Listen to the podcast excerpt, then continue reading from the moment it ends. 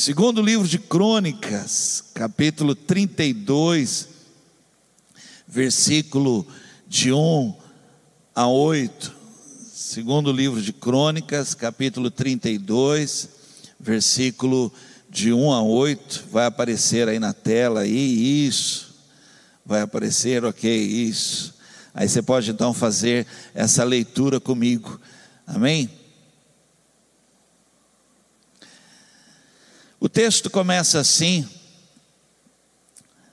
Depois de tudo isso e dessas provas de fidelidade que o rei Ezequias deu, Senaqueribe, rei da Síria, invadiu o país de Judá. O seu exército cercou as cidades protegidas por muralhas, procurando conquistá-las.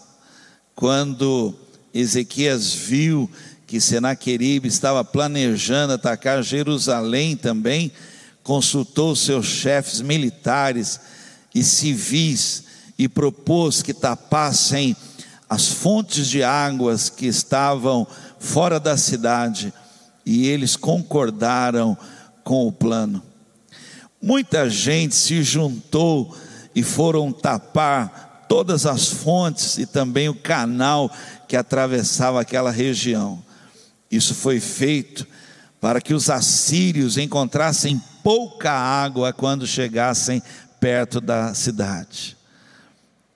Ezequias animou e consertou a muralha da, da cidade, construiu torres em cima dela e levantou outra muralha ao redor da que já existia. Também construiu defesas no aterro que havia sido feito no lado leste, na cidade de Davi, e mandou fazer muitas lanças e escudos, colocou oficiais no comando de todos os homens da cidade, mandou os oficiais se reunirem na praça do portão de entrada da cidade e disse: Sejam fortes e corajosos, não fiquem assustados, nem tenham medo do rei da Síria e do seu enorme exército, pois aquele que está do nosso lado é mais poderoso do que o que está do lado dele. Ele só conta com a força dos homens, mas do nosso lado está o Senhor, nosso Deus, para nos ajudar e para guerrear por nós e o povo ficou animado ao ouvir as palavras do rei Ezequias. Eu vou ainda ler essa última frase desse texto. E o povo ficou animado ao ouvir as palavras do rei Ezequias. Eu ministro isso agora mesmo na sua vida, em nome de Jesus, que venha aí de uma forma sobrenatural sobre a sua vida, um ânimo, uma coragem. Amém? Vamos agradecer a Deus por essa palavra. Eu creio aí que você agora, onde você estiver aí, ou quando você for ouvir essa mensagem, você pode estar agradecendo juntamente conosco, porque Deus quer falar, né? nesse momento que nós estamos enfrentando, não só na Carisma, não só nesse canal agora, mas em todos os canais aí do YouTube, as igrejas, os pastores, as pessoas sendo usadas por Deus, estão trazendo palavra do céu. Palavra de Deus está sendo derramada sobre o nosso coração, amém? Vamos agradecer, vamos, antes da gente estar agradecendo a Deus, dá tempo ainda aí, ó, nós vamos estar orando, aí dá tempo de você pegar o seu celular e mandar aí um convite para alguém. Hã? Se você tem sido abençoado aí através das mensagens, se Deus tem falado com você, reparte. Reparte isso com alguém, diga aí com uma voz profética para alguém, escreve assim para alguém: olha, Deus tem falado comigo, eu queria mesmo que você entrasse, porque eu acredito que Deus vai falar com você. Copia o link, e manda aí para o seu grupo aí, para o seu contato aí, convidando para participar conosco aqui. Amém? Vamos então orar, vamos agradecer, Pai querido, em nome de Jesus Cristo. Senhor, eu estou olhando para uma câmera. Senhor, é uma câmera que está diante de mim agora, e eu não consigo sequer imaginar quem está lá do outro lado, quem está sentado, onde está sentado, não sei quem é, mas eu quero te louvar por tua onipresença, eu quero te louvar, Senhor, porque nada pode deter o Senhor, nada pode deter o teu agir, Senhor, a tua palavra ela ecoa, Senhor, e eu quero te louvar, obrigado, meu Deus Fala agora com cada um de nós da tua palavra, Senhor. Nós te pedimos no nome de Jesus Cristo. Amém? Você pode dizer um amém aí? Deus quer falar com você. Eu sei que eu mesmo leio várias vezes, várias vezes, né, para estar aqui ministrando para você. Agora mesmo aqui, um pouco antes aqui, li o texto de novo. Eu leio várias vezes o texto e eu chego aqui, faço uma leitura rápida, talvez você não consiga guardar o texto para a gente estar discutindo, abrindo agora o texto, estudar essa palavra. Mas lendo o texto, você ouvindo a leitura, assim, parece que Ezequias fez, fez o que tinha que ser feito. A gente fala, olha, ele foi sábio, né? Imagina, ele viu que o exército estava vindo, pôs o povo para dentro das muralhas lá e fechou o portão. Só que aí ele falou: olha, vamos fazer o seguinte: como eles vão ficar lá fora, vamos tampar todos os poços, vamos bloquear o rio lá, lá em cima, de maneira que eles não vão aguentar, não vão suportar, porque não vai ter água, ou vai ter pouca água. E assim eles fizeram. Só que ele demorou muito para fazer isso. Nós temos um problema sério. Nós não. Eu estou aqui pregando para você, eu sempre peço aqui para o pessoal me ajudar, eles me apontarem o relógio, tem um relógio digital ali, para eu saber o tempo, acompanhar o tempo, ele está correndo, olha lá, o tempo está correndo, eu comecei agora, mas já foi o tempo, olha lá. Mas nós temos uma dificuldade muito séria de perceber o tempo na nossa vida. E Ezequias talvez teve a ideia, mas demorou para pôr em prática. Quantas pessoas sofreram no museu, no Instituto Oriental, lá em Chicago, lá um relato lá nesse museu o próprio Senaqueribe, né, um relato lá dizendo, e diz assim: olha, quanto a Ezequias, ele escreve, rei de Judá, que não se submeter ao meu jugo. Olha o que ele diz, olha, a gente faz uma leitura e pensa que a coisa foi de um jeito, mas olha, olha o que Senaqueribe deixou relatado. Eu tomei de Ezequias 46 cidades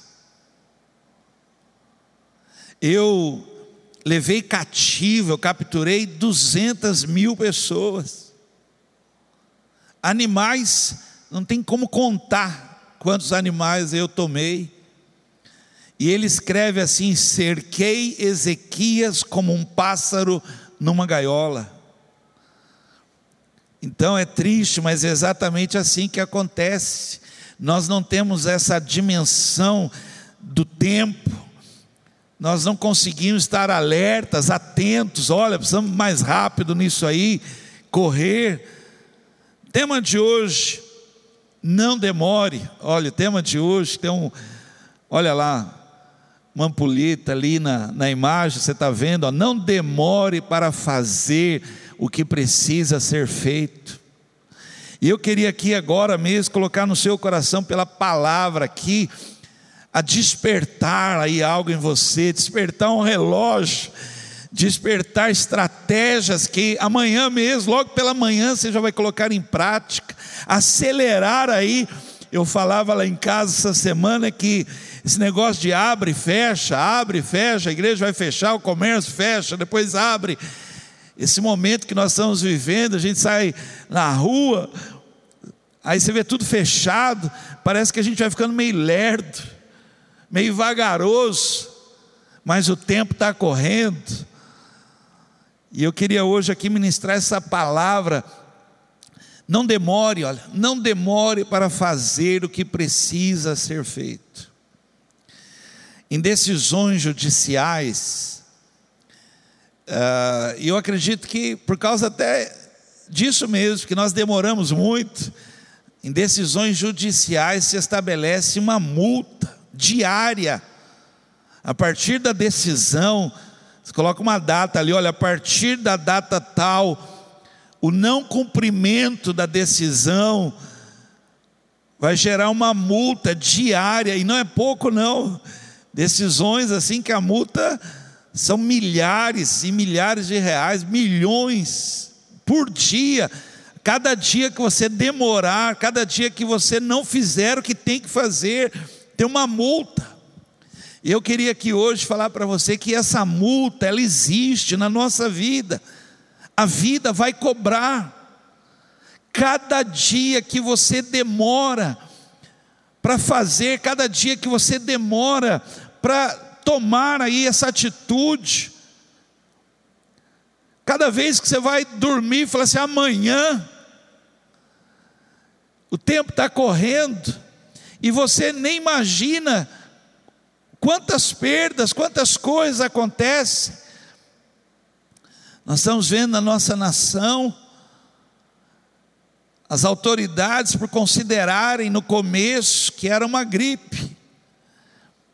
Olha, eu confesso a você, foi uma gripe que matou 300 mil pessoas. Milhões ficaram infectados. Isso no Brasil, imagina no mundo. As pessoas estão ficam esperando, esperando.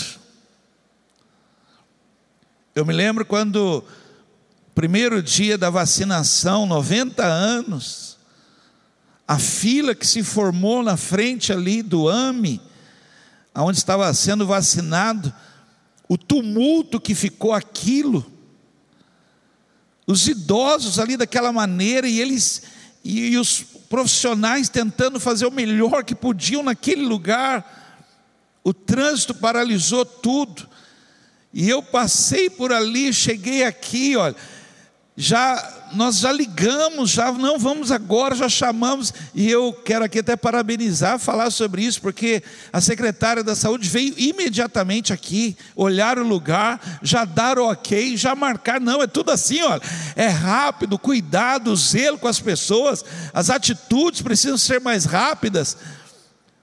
E aí eu quero trazer essa palavra, quanto tempo? Então não demore para fazer o que precisa ser feito, porque a Bíblia diz em Eclesiastes 3:1 tudo neste mundo. Eu agora lendo a palavra, eu já o meu coração já se preocupa, né, de você ter aí um papel, uma caneta para anotar uma palavra como essa aqui, olha. Tudo neste mundo tem o seu tempo. Cada coisa tem a sua ocasião. A Bíblia diz que há um tempo para as coisas acontecerem. Se você deixar passar esse tempo, tomara, tomara Deus que haja um tempo igual para que você possa fazer o que já deveria ter feito. Olha, eu tenho, estou com 52 anos. Eu olho para a rapaziada hoje aí, o pessoal na casa dos 20, e eu falo assim para assim, né? Ah, quem me dera quem me dera ter 20 anos, sabe por que eu falo isso? Porque quando eu tive 20 anos eu não fiz o que deveria ter feito. E eles agora na casa dos 20 não fazem o que deveriam fazer. Então eu queria aqui ministrar essa palavra, eu queria começar estudando com você. Por que demoramos tanto para fazer o que tem que ser feito? Por que, que nós não começamos hoje mesmo, por que, que a gente não se atreve hoje mesmo a romper algo, a fazer algo, a buscar já agora mesmo, a já ter uma estratégia, já fazer planos agora mesmo? A Bíblia diz que cabe ao coração do homem fazer planos. A resposta certa vem do Senhor.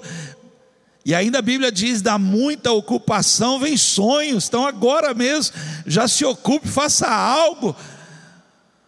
Não deixe para amanhã. Por que, que nós demoramos tanto? Então, se você puder me acompanhar agora, olha, primeira coisa que eu quero falar que a gente demora muito para fazer o que tem que ser feito, por não saber, não saber o quanto perdemos, não fazemos esse cálculo. Só depois, só depois que é apresentado a conta final, que aí a gente fica horrorizado, fala: meu Deus, mas eu perdi tudo isso. Perdeu, perdeu, você não viu passar. 1 Samuel capítulo 30, vou ler essa história para você. 1 Samuel capítulo 30, versículo 3 e 4. O texto fala assim: quando Davi e seus homens chegaram e viram que a cidade tinha sido queimada e que as suas mulheres, seus filhos e as suas filhas haviam sido levados embora, então Davi e os seus homens começaram a chorar e choraram até ficarem sem forças. Só depois eu, eu lendo, eu fico imaginando, né? Levou, meu Deus, meus filhos, levou minha mulher. Cada segundo conta.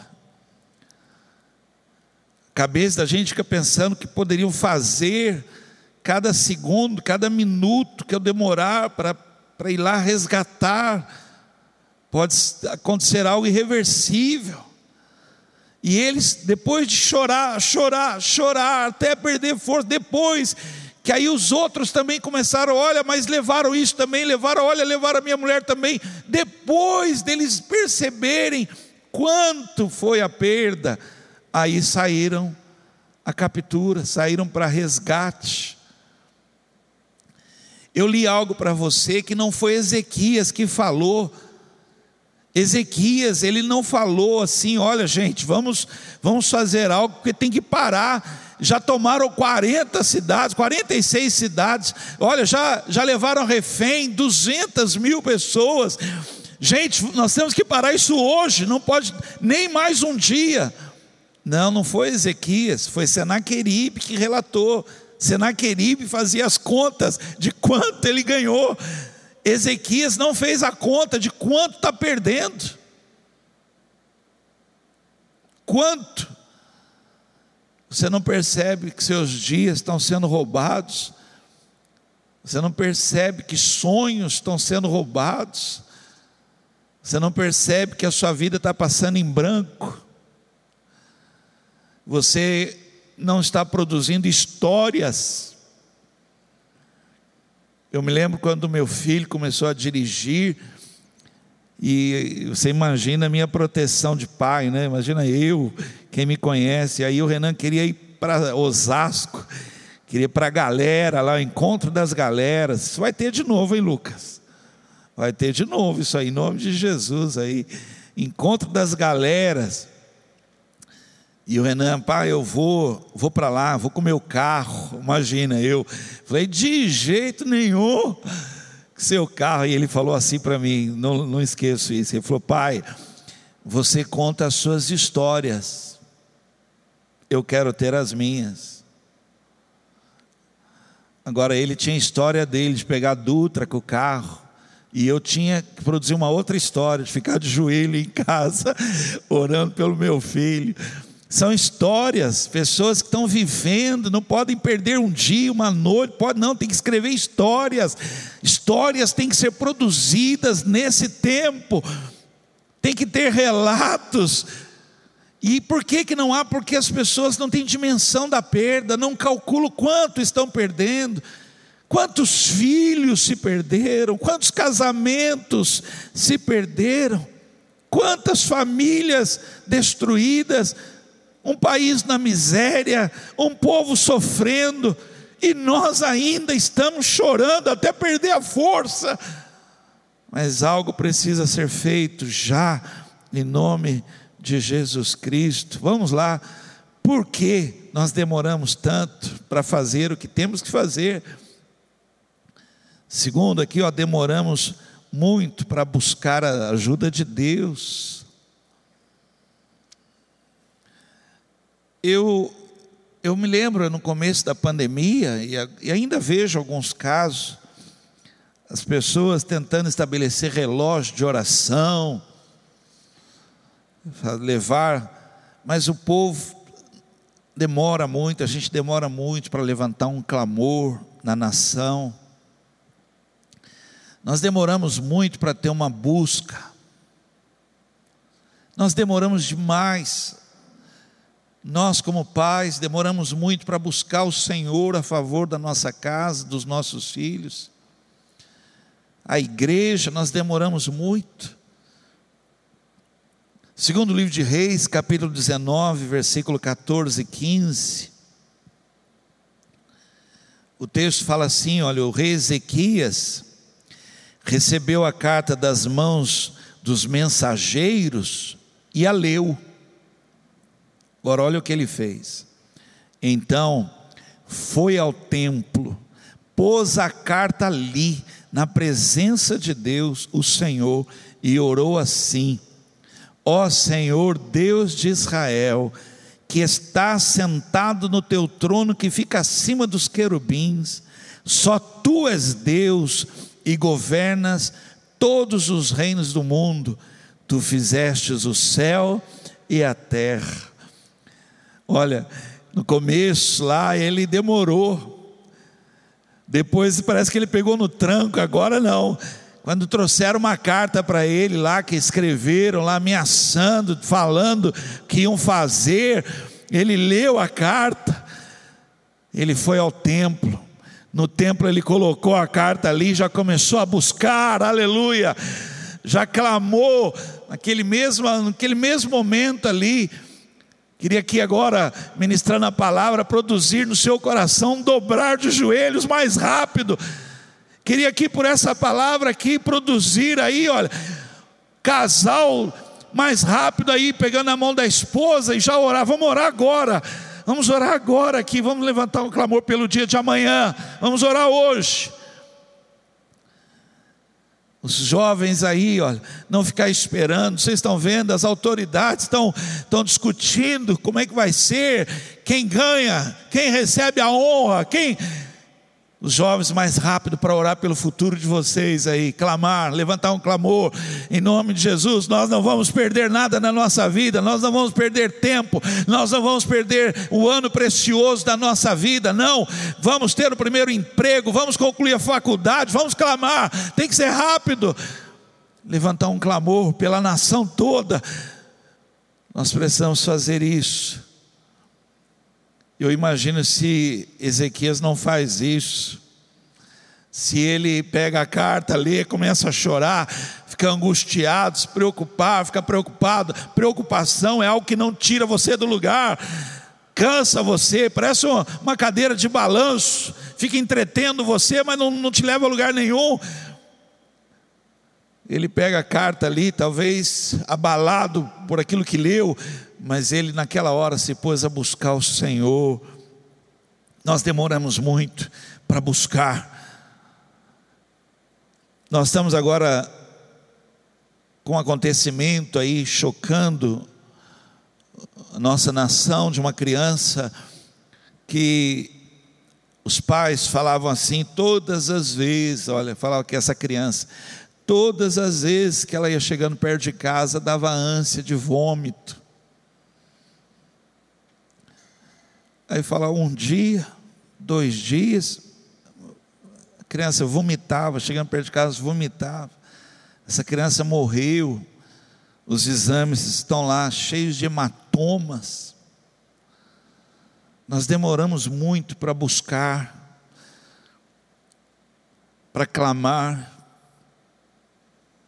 Eu me lembro de uma história, a Ângela, nossa querida Ângela de Osasco, ela ministrando para nós no retiro, contou essa história que ela começou a clamar pela filha dela, ela conta essa história. Começou a clamar porque algo estava errado. E Deus revelou, olha que coisa tremenda, aquilo ali marcou a minha vida. Deus falou com ela, revelou algo que a filha estava passando por um processo na escola em que ela tinha que levar lanche para os outros. Agora você imagina quanto tempo, quanto isso já está acontecendo, situações estão acontecendo dentro da nossa casa, debaixo dos nossos olhos, nós não enxergamos, porque demoramos muito para buscar o Senhor. A Bíblia diz assim: é tempo de buscar o Senhor. Por favor, recebe essa palavra, olha, é hoje, hoje é tempo de buscar o Senhor. Você que está precisando que uma porta se abra, é hoje, é tempo, agora, já. É tempo de buscar, de pegar essa situação, colocar diante do Senhor. Diz assim: olha, Ezequias colocou na presença do Senhor e orou. Aquilo já está diante do Senhor. Por isso que a Bíblia diz: nós devemos lançar sobre ele toda a nossa inquietação, toda a nossa preocupação, mas não pode ser amanhã, não pode ser depois que você já já está exausto, já está acabado, não, tem que ser agora, é hoje, porque esse é o tempo, hoje é o tempo de nós buscarmos a Deus, em nome de Jesus. Lembra a primeira coisa que eu falei? Porque a gente não calcula quanto perdemos, nós não sabemos quanto a gente perde. E aí a gente demora para buscar, demora para levantar um clamor. A Bíblia ela fala assim: se o homem da casa soubesse a que horas viria o ladrão, diz assim, ele defenderia a sua casa. Como nós não sabemos a que hora, é hoje, é agora. Algo tem que ser feito agora. Três, por que, que a gente demora muito? Por que, que a gente dorme, né? Porque, olha lá, esperamos alguém fazer por nós. Primeiro que eu falei, não saber quanto perdemos. Foi o primeiro, a gente não sabe. Então, por não saber, a gente releva, deixa passar. Segundo, eu falei porque a gente demora muito para buscar, buscar Deus. A gente demora, fica ali. Terceiro, esperamos alguém fazer por nós. E agora eu, eu falo aqui direcionado aos pais, aquele momento que os pais estão bravos, irritados, estão nervosos né, com os filhos, porque querem a atitude dos filhos que eles nunca provocaram. Então, eles querem que os filhos agora façam coisas que eles nunca permitiram que fizesse, porque é tudo na boca, é tudo na mão, e agora, da noite para o dia, quer que o filho faça. Eu vou falar a você, tem uma rapaziada aí que eles são magros, mas não é de ruindade, não, né, Bruno? São magros porque para comer tem que sair do quarto e ir lá na cozinha tem que abrir a geladeira, isso é demais. Então eles ficam com fome, porque se tem que ir lá na cozinha, a mãe não vai trazer no quarto, não vai dar na boca, não vai dar na mão, não abre a geladeira. Sabe que a gente demora muito para ter uma atitude, a gente quer que os outros façam. Os produtos que mais são vendidos, gente, para emagrecimento é aquele que faz por você. Você já viu, tem tudo que vibra, o pessoal compra que vai perder caloria, aí põe aqueles negócios da choque, fica levando choque o dia inteiro, porque não quer fazer nada. A pessoa já está elétrica, tanto levar choque, aí toma um comprimido, um comprimidinho, que ela quer que o comprimido retire toda a gordura, ela não quer fazer nada. Por quê? Porque foi criado desse jeito, nós somos assim, se não for na nossa mão. Se nós tivermos que fazer, a gente deixa para amanhã, amanhã, não, amanhã eu faço, hoje, eu, hoje não, amanhã eu vou fazer. Por isso que a gente demora tanto. Tema de hoje, não demore. Se algo tem que ser feito, é agora, nós estamos em guerra. Algo precisa ser feito, temos que arregaçar as mangas, temos que ir lá fazer. Gente, eu ouço muito, não é brincadeira, não. Nós estamos em obra, nós estamos no momento de pandemia, podia ficar em casa lá o dia inteiro. Não, a igreja está aberta para vacinação. Eu fico aqui, venho aqui com o pessoal aqui, abençoo a vida deles aqui, porque não é fácil. Tem a obra do recanto, tem lá o centro social, tem tanta coisa, tem que fazer. Porque nós não podemos simplesmente cruzar o braço, temos que trabalhar, temos que mas a gente parece que quer que os outros façam algo por nós, e aí a gente fica numa reclamação, tudo é uma reclamação. Provérbios 6, 10 e 11 fala assim: olha, então o preguiçoso diz, preste atenção nisso, eu vou dormir somente um pouquinho, vou cruzar os braços e descansar mais um pouco, mas enquanto ele dorme, Olha o que a Bíblia diz: a pobreza o atacará como um ladrão armado. Então o preguiçoso diz: Eu vou dormir somente um pouquinho, vou cruzar os braços, descansar mais um pouco. Mas enquanto ele dorme, a pobreza o atacará como um ladrão armado.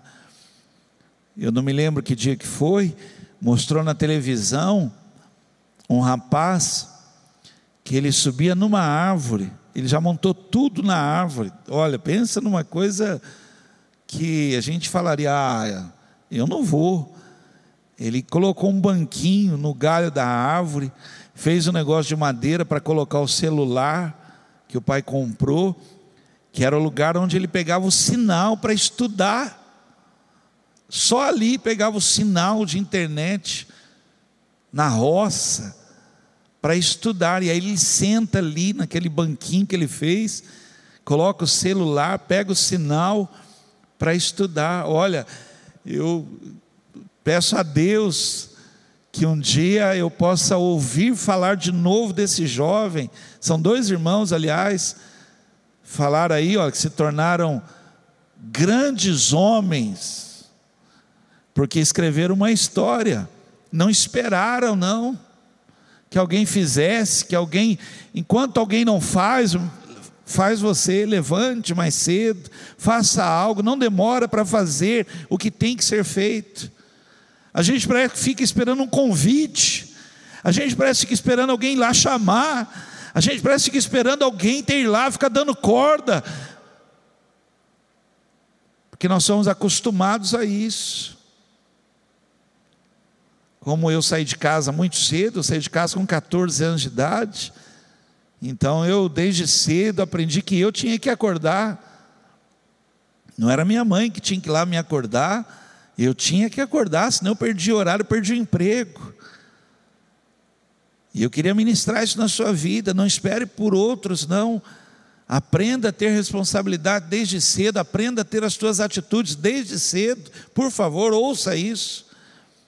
Hoje eu quero falar algo aqui muito importante com esse tema. Não demore para fazer o que tem que ser feito. Eu queria falar sobre algo fortalecer as áreas que estão enfraquecidas da nossa vida.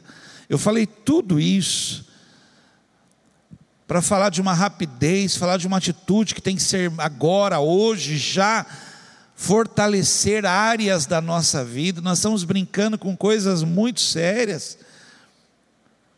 Nós estamos pensando que, achando que dá. Nós estamos assim, meio que, como eu falei aqui, meio que vagarosos, meio que numa dormência ali, pensando ainda, ficando pensando, e áreas da nossa vida estão caindo perdendo a fortaleza, perdendo a segurança, não estamos percebendo de uma situação tão perigosa. Pessoas estão vivendo um momento que hoje não tem bagagem para suportar, porque não se prepararam, e nós estamos vendo, não está como um alerta para a nossa vida, para fortalecer áreas da nossa vida. Nós não estamos agora atentos que temos que cuidar mudou, os hábitos mudaram. Será que você não está percebendo? Você está achando que depois vai voltar e vai ser tudo normal? Não vai. Haverá um novo normal. Você tem que se preparar para isso. E eu queria falar aqui, olha, para não demorar, para fortalecer áreas, começar agora a cercar áreas da sua vida, porque o inimigo vai atacar exatamente onde estiver mais fraco. O inimigo, para nos roubar, a Bíblia diz assim: que ele ruge como um leão, buscando onde possa tragar, buscando aonde está fraco, aonde ele pode pegar, e porque a gente demora muito para perceber a perda, ele vai levando, pouquinho em pouquinho ele vai tomando, e a gente não está percebendo, pouquinho em pouquinho está tomando o coração, pouquinho em pouquinho está levando o coração embora, pouquinho em pouquinho está mudando costume, e a gente não está percebendo. Pouquinho em pouquinho o coração está esfriando. E eu queria aqui hoje falar sobre isso. Não demore para fazer o que tem que ser feito. E é rápido, a Bíblia diz, porque é um tempo certo. E eu queria agora, para fechar a mensagem de hoje, falar sobre fortalecer áreas, áreas da nossa vida. Foi isso que Ezequias fez, quando ele percebeu ele falou: gente, vamos fazer o seguinte: olha, vamos tampar aqui os poços de água, vamos parar o rio lá em cima, lá, para que ele não venha para cá. E aí falte água para eles, vamos fortalecer. E aí ele começou a falar de coisas. E ele levou o povo a estar preparado para a guerra. E essa é uma responsabilidade nossa. Nós não podemos demorar para fazer o que tem que ser feito. E eu queria então aqui ministrar esse fortalecimento de áreas da nossa vida, fortalecer as seguintes áreas, e aí eu termino a palavra de hoje. Primeira área que eu queria que você não pode deixar, você não pode, eu vou falar por quê aqui, você não pode deixar enfraquecer, você não pode deixar isso cair, você não pode deixar isso ser realidade na sua vida. Primeira coisa é o ânimo o ânimo, não pode. Eu sei que a gente não consegue ficar o tempo todo, né? Ah, a gente não consegue, mas a gente precisa buscar isso na nossa vida. Nós precisamos, olha, a Bíblia fala, eu li o texto lá para você, diz assim: olha, Ezequias animou. Imagina quem estava perto dele ali, mesmo com todas as perdas, com tudo que estava acontecendo, quem viu, viu o rei, viu a liderança, viu aquele que estava lá como cabeça, viu aquela pessoa como referência, estava animado, vamos lá, vamos lá, gente. E diz que, olha, todos lá, foi um grupo grande, começaram a tampar os poços, porque o povo olhava e via alguém animado. Eu venho aqui, eu falo da vacina, e mesmo assim tem gente que acredita, gente. Segunda-feira, 69 anos, vamos lá, vai chegar, vai chegar. Eu creio, estou animado. Eu brinco aqui, eu fico aqui, eu desço, fico no meio deles aqui, olhando aqui, e aí ah, eu vejo pessoas com medo da agulha, e aí eu falo: ó, olha para cá, olha aqui para mim, olha para mim aqui. Aí quando aplica ali, eu falo, já foi, pronto. Aí eles começam a rir, e aí eles saem falando no corredor, assim, quem é esse aí animado? Né? Eu brinco aqui com eles, aqui levando um ânimo, a gente não pode deixar, diz que Ezequias animou, animou, aí depois assim, ó, e o povo, estou lendo, é o texto lá que eu li para vocês no começo, e o povo ficou animado, ao ouvir as palavras do rei Ezequias, porque alguém que está debaixo de um ânimo, alguém que está vivendo isso, mesmo passando por tudo que está passando, consegue animar a outros. E é o que nós estamos precisando nesse momento. Não está fácil, não está brincadeira, não, não está. Não, não está fácil. Há lugares aí que as perdas são grandes, mas nós precisamos levantar esse ânimo, essa coragem, porque algo tem que ser feito. O dicionário diz que animar, animar é dar vida. Aleluia. Então nós temos que fortalecer essa área na nossa vida. Você sabia, tem pessoas que vão ficando doentes só porque perderam ânimo de viver, ânimo de trabalhar, ânimo de conquista, ânimo. E aí, olha, vai, vai entregando os pontos, vai jogando a toalha. Guarda, enterra os sonhos, porque perdeu o ânimo de continuar. Então eu queria falar sobre essa área tão importante da nossa vida aqui. E Ezequias ele restaurou o ânimo, estava algo ali perigoso acontecendo. E aí em Josué, capítulo 7, versículo 10, o Senhor respondeu a Josué: Levante-se. Eu imagino que que voz foi essa? Que a Bíblia diz que a voz do Senhor ela ecoou sobre o barulho das grandes águas. Imagina que voz foi essa? Levante-se. Por que é que você está aí desse jeito? Com a cara no chão. Depois que Moisés morreu, o povo ficou chorando. Josué já estava chorando há 30 dias. 30 dias, aquilo você tenta imaginar nada acontecendo durante 30 dias, todo mundo parado olhando para o chão. Deus teve que interferir ali, falou: olha, levante, está fazendo mal para o povo, o povo está olhando para você, está te vendo desse jeito. Gente, eu sei, eu sei, olha, por favor, eu não estou aqui brincando, talvez você assistindo pode pensar que eu não, não sei o que está acontecendo, eu sei o que está acontecendo. Meu vizinho, vizinho da frente, pegou Covid, estive com ele lá conversando, orando, 50% do pulmão tomado, ele me contando, falou, pastor, eu ouvi o médico falar: vamos subir ele para UTI correndo, um entubar. Aí ele falou, pastor, mas a oração de várias pessoas, aí a oração, pastor, aquilo, eu creio que o anjo de Deus foi lá, e eu não precisei nem sequer ir para UTI, graças a Deus. E eu lá animando ele, é isso aí, cara, vamos lá, fica firme, vamos lá, vamos lá, em nome de Jesus, vamos lá. Deus falou, Josué, levante-se, porque você está assim com a cara no chão. Isso aí você está fazendo mal para o povo, o povo está olhando para isso, eles vão se abater.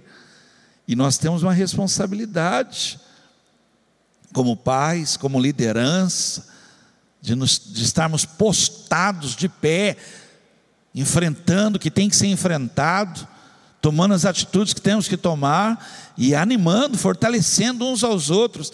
Isaías 41, 6 diz assim: cada um procura animar o outro. Cada um procura animar o outro e diz ao seu companheiro: vamos, coragem. Você pode fazer isso agora? Eu não, não estou vendo, só estou vendo o grupo que está aqui. Vou pedir ao grupo que está aqui, o pessoal que está trabalhando. Fala aí para alguém: vamos, coragem.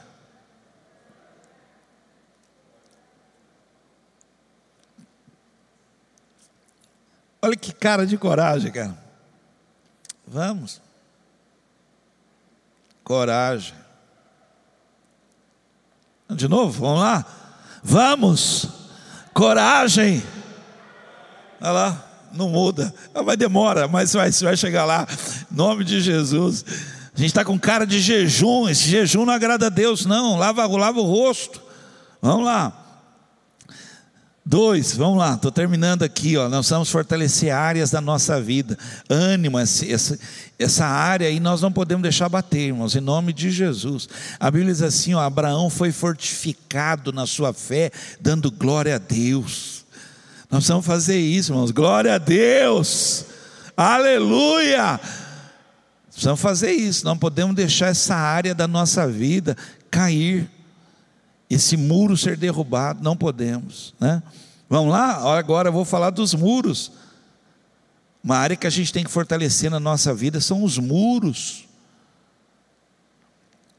Ezequias, diz o texto, ó, Ezequias se animou e consertou a muralha da cidade.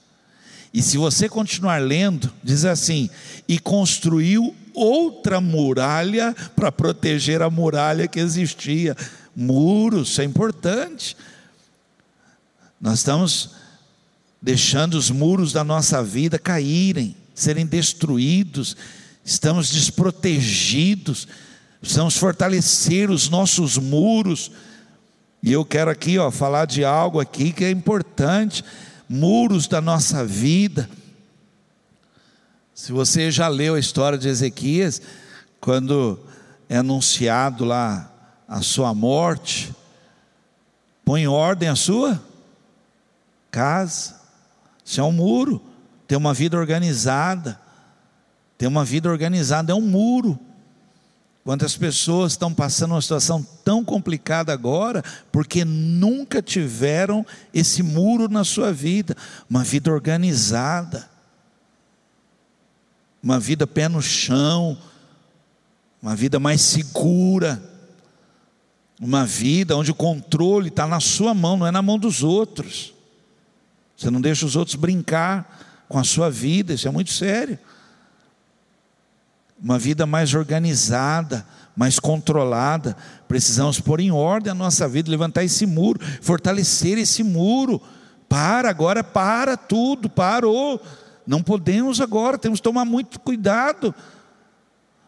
Outro muro, presta atenção, estou falando de áreas que temos que fortalecer, e são muros.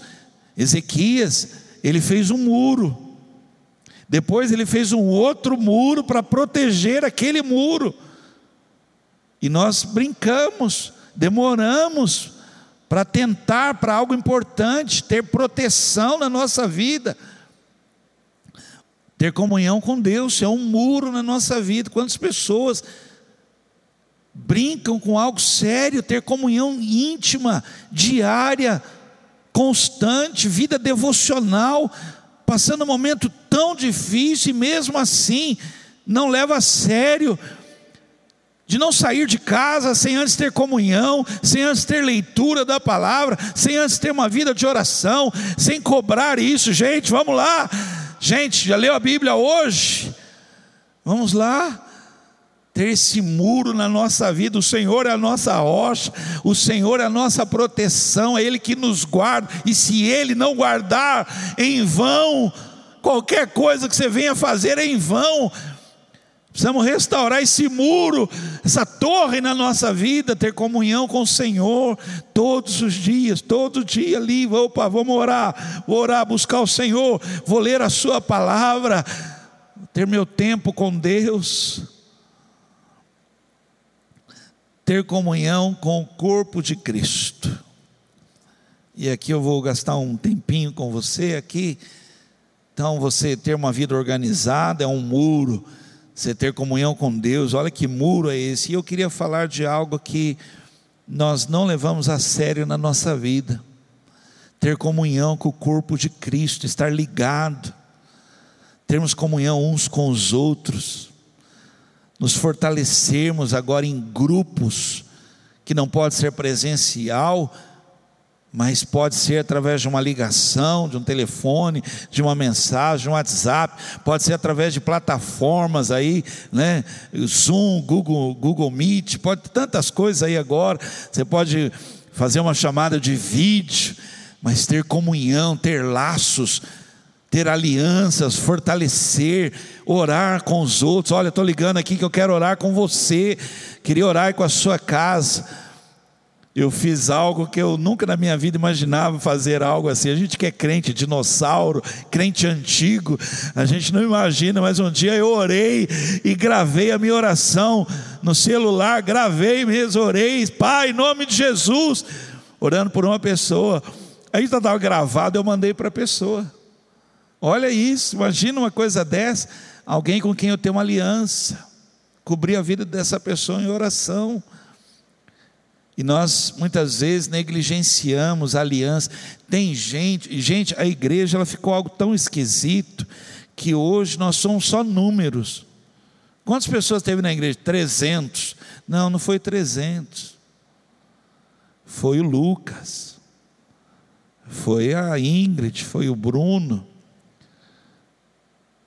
Foi a Vitória, foi o Arthur tem nomes, a gente saber o nome das pessoas, conhecer, se não souber, oh, qual o seu nome aí? Não sei seu nome ainda, qual o seu nome?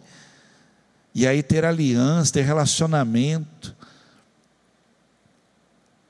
E nós estamos negligenciando isso, vivendo como se nós não precisássemos.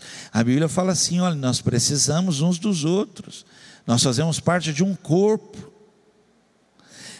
Eclesiastes 4,12, isso é um muro, isso é uma fortaleza da nossa vida que nós estamos deixando cair, estamos deixando, está caindo, estamos nos distanciando por causa do protocolo, aí a gente não, não passa o dia com o celular na mão, pior, mas não liga, passa o dia vendo mas não manda uma mensagem, uma edificação, uma palavra. Eclesiastes 4,12 fala assim: olha, dois homens, dois homens, dois homens podem resistir a um ataque que derrotaria um deles se estivesse sozinho. Uma corda de três cordões é difícil de arrebentar. Uma área importante da nossa vida que precisa ser restaurada, fortalecida é comunhão, comunhão dos irmãos, comunhão de um grupo, ter um grupo menor, um grupo caseiro, um grupo de comunhão, um grupo de aliança, de ter um grupo, olha pastor, nós estamos juntos agora, mesmo à distância, mas a gente tem contato, a gente liga, a gente ora, a gente fala uns com os outros, comunica as necessidades, pede oração. Nós estamos trabalhando assim agora. Agora na distância. Então agora é desse jeito, mas a gente não perde o vínculo. O muro não caiu, pastor, não caiu, nós continuamos com essa fortaleza. Se um sofre, todos cobrem. Se um chora, todos choram. Nós estamos unidos. E esse muro, que a Bíblia fala assim: olha, uma corda que é um cordãozinho só arrebenta, mas se for três cordões trançados, não é brincadeira, não arrebenta fácil, não. Dois homens, se eles lutarem juntos, onde um só ia perder, dois não perdem. Por favor, recebe essa palavra. Sabe por que a gente demora muito? Porque a gente não valoriza isso. Hoje mesmo, talvez agora no chat. Começa já, olha, estou aqui, gente, estou aqui. Estou aqui, estou me colocando à disposição para estar em comunhão, em oração, em aliança, montar um grupo, grupo aí dos homens, grupo das mulheres, estar zelando, abençoando uns aos outros. Porque se não fizermos isso, nós vamos um dia calcular as perdas e foram grandes. E eu quero terminar a palavra de hoje. Outro muro que você precisa, outra fortaleza que você precisa se preocupar, fortalecer aí, tomar conta, é sua vida espiritual. A gente demora muito, vai passando o tempo, a gente não se atenta. Eu me lembro um amigo, um irmãozão querido que eu tenho, pastorzão. Eu me lembro nós fomos batizados no Espírito Santo, mesmo dia ali juntos, numa busca, onde eu desesperado por essa experiência de falar em outras línguas, de viver esse batismo, esse fogo, Ficava lá, glória, glória, glória, glória, glória, glória, glória, glória, o dia inteiro falando glória, nem a língua enrolou, fiquei cansado, e glória, glória, glória, glória. E ele foi batizado no Espírito Santo, ficou de pé, começou a orar em línguas, e eu olhei para ele assim, e falei, mas não é possível. Aí eu falei, falei glória mais rápido, glória, glória, glória, glória, glória, glória, glória, glória, para ver se eu falava, e nada. Aí de repente veio, puxa, aquilo veio de uma forma tão poderosa, e minha boca abriu, e saiu aquilo de aquele poder de Deus. E aí nós tomamos rumos diferentes, muito amigo que somos, nós tomamos rumos diferentes. Ele foi ser pastor de uma igreja tradicional no sul do país. Passado um ano, nós estivemos juntos, depois de um ano. E a primeira pergunta que eu fiz para ele foi essa: Você tem orado em línguas? Você tem. Você está se enchendo do Espírito Santo? E ele se calou, fez um silêncio, e aí ele me disse: Faz um ano que eu não, não sei o que é isso. Um ano que eu deixei passar isso na minha vida. E eu queria falar, eu estou falando aqui, a gente demora muito. E eu estou falando aqui fortalecer áreas da nossa vida. E agora eu estou nessa área aqui, vida espiritual. Meu coração não queima porque eu estou nesse salão. Meu coração queima porque eu estou perto dele. Minha vida espiritual ela não está presa a esse salão aqui. Minha vida espiritual está presa na palavra. Minha vida espiritual não é provocada por estar aqui, olha, nesse ambiente, nesse salão. É provocada por uma vida diária uma devocional diária, uma busca diária, clamando. Hoje mesmo, pela manhã, clamando: Senhor, queima meu coração, queima meu coração, Senhor, queima meu coração. Eu quero estar em chamas, eu não posso, Senhor, ter um coração frio, Senhor, faz meu coração arder. Vida espiritual. E começa assim, você não percebe, vai esfriando. Você era, não é mais. a Ezequias falou algo que o povo imediatamente diz assim: e o povo ficou animado com as palavras de Ezequias. Olha o que ele falou: pois aquele que está do nosso lado é mais poderoso do que aquele que está do lado dele. E ele ainda falou: Sabe por quê? Porque ele só pode contar com a ajuda dos homens, mas nós temos Deus na nossa vida, Deus está do nosso lado. Deus, aleluia. Sabe como é que eu fico de pé? Mantendo a minha vida espiritual de pé. Sabe como eu resisto? Mantendo uma vida espiritual. E aí eu queria só fazer algo aqui, alertar você, para que você comece a perceber como é que está essa fortaleza. Como é que está a sua vida espiritual? Você está conseguindo dar conta, cuidar de você mesmo, pelo menos de você, está conseguindo se manter? Falo isso como pastor. Quantas pessoas você tem que dar tapa, dar corda, tem que empurrar, vamos, vamos, porque nem, nem ele ele se garante. Imagina que vida espiritual que é essa. O cara começa um dia, mas não consegue terminar. Oh, aleluia, começar o dia dando glória e terminar o dia celebrando aquele que vive, celebrando a presença do Senhor, porque é Ele que guarda, é Ele que livra, é Ele que luta, é o Senhor, e perceber Ele aqui, olha, agora mesmo, sentir a Sua doce presença, teu coração já queimando a presença dEle, pronto, isso faz toda a diferença. Então eu falar aqui, olha, você tem condições de cuidar de você mesmo? Paulo escreve para Timóteo, Timóteo 4,16, Paulo fala: cuide de você, cuide de você, cuide de você mesmo e tenha cuidado com o que ensina, e ele ainda diz: continue fazendo isso, pois assim você salvará tanto a você mesmo como os que escutam você. Cuida bem de você. Outra coisa, vida espiritual. Uma vida espiritual, preste atenção, há manifestações numa vida espiritual. Não tem como, pastor, não. Pastor, minha vida é espiritual, mas não tem manifestação. Não manifesta nada. Uma vida seca, morta. Isso quer dizer que está caída, essa fortaleza está destruída, está enfraquecida. Porque a Bíblia diz assim, Gálatas 5, 22, 23, mas o Espírito de Deus produz, produz uma vida espiritual, o Espírito de Deus, ele revela isso, manifesta isso, produz o amor, a alegria, a paz, a paciência, delicadeza, a bondade, fidelidade, a humildade, domínio próprio, produz, tem manifestação.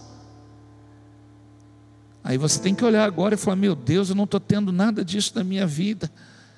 E eu vim ministrar hoje. Não demore para fortalecer áreas da sua vida. Essa é uma área. Sua vida espiritual. E por último, sua vida espiritual tem que manifestar algo tremendo. Você está em condições de cuidar de alguém, de cuidar de pelo menos uma vida, de ser uma bênção ser instrumento de Deus para alguém, a favor de alguém. Em João capítulo 21, versículo 17, e perguntou pela terceira vez: Simão, filho de João, você me ama? Então Pedro ficou triste por ter por Jesus ter perguntado três vezes: Você me ama? E respondeu: Olha o que ele respondeu: O Senhor sabe tudo e sabe que eu o amo, Senhor. E Jesus então ordenou: Tome conta das minhas ovelhas. Três vezes para saber como é que ele estava. Três vezes para saber como é que está essa área na sua vida. Como é que você está? Estou bem. Está mesmo bem? Está cuidando de quem? Quem que você está cuidando? Com quem você tem se preocupado? Com quem você tem interesse na vida dessa pessoa? Saber como é que ela está? De ligar, de mandar uma mensagem, ministrar uma palavra, trazer ânimo. Cuide, cuide, pastoreie. Faça isso. Hoje, deixa eu falar algo a você e eu termino aqui. Nós estamos precisando de pastores, não de palco o palco está suspenso. no YouTube, se você acessar o YouTube, tem milhares, milha, graças a Deus por isso, graças a Deus por isso, milhares de pastores de palco. Hoje nós estamos precisando de pastores vida na vida, uma vida, cuidar de uma vida, alguém que a vida espiritual está forte. Então se preocupa com aquele que está mais fraco, de orar, de ligar, de abençoar, de acompanhar. Esse é um tempo da gente caminhar junto. Porque a vida espiritual manifesta isso aqui. Tome conta das minhas ovelhas. Tema de hoje: não demore para fazer o que precisa ser feito, o que tem que ser feito. Não demore.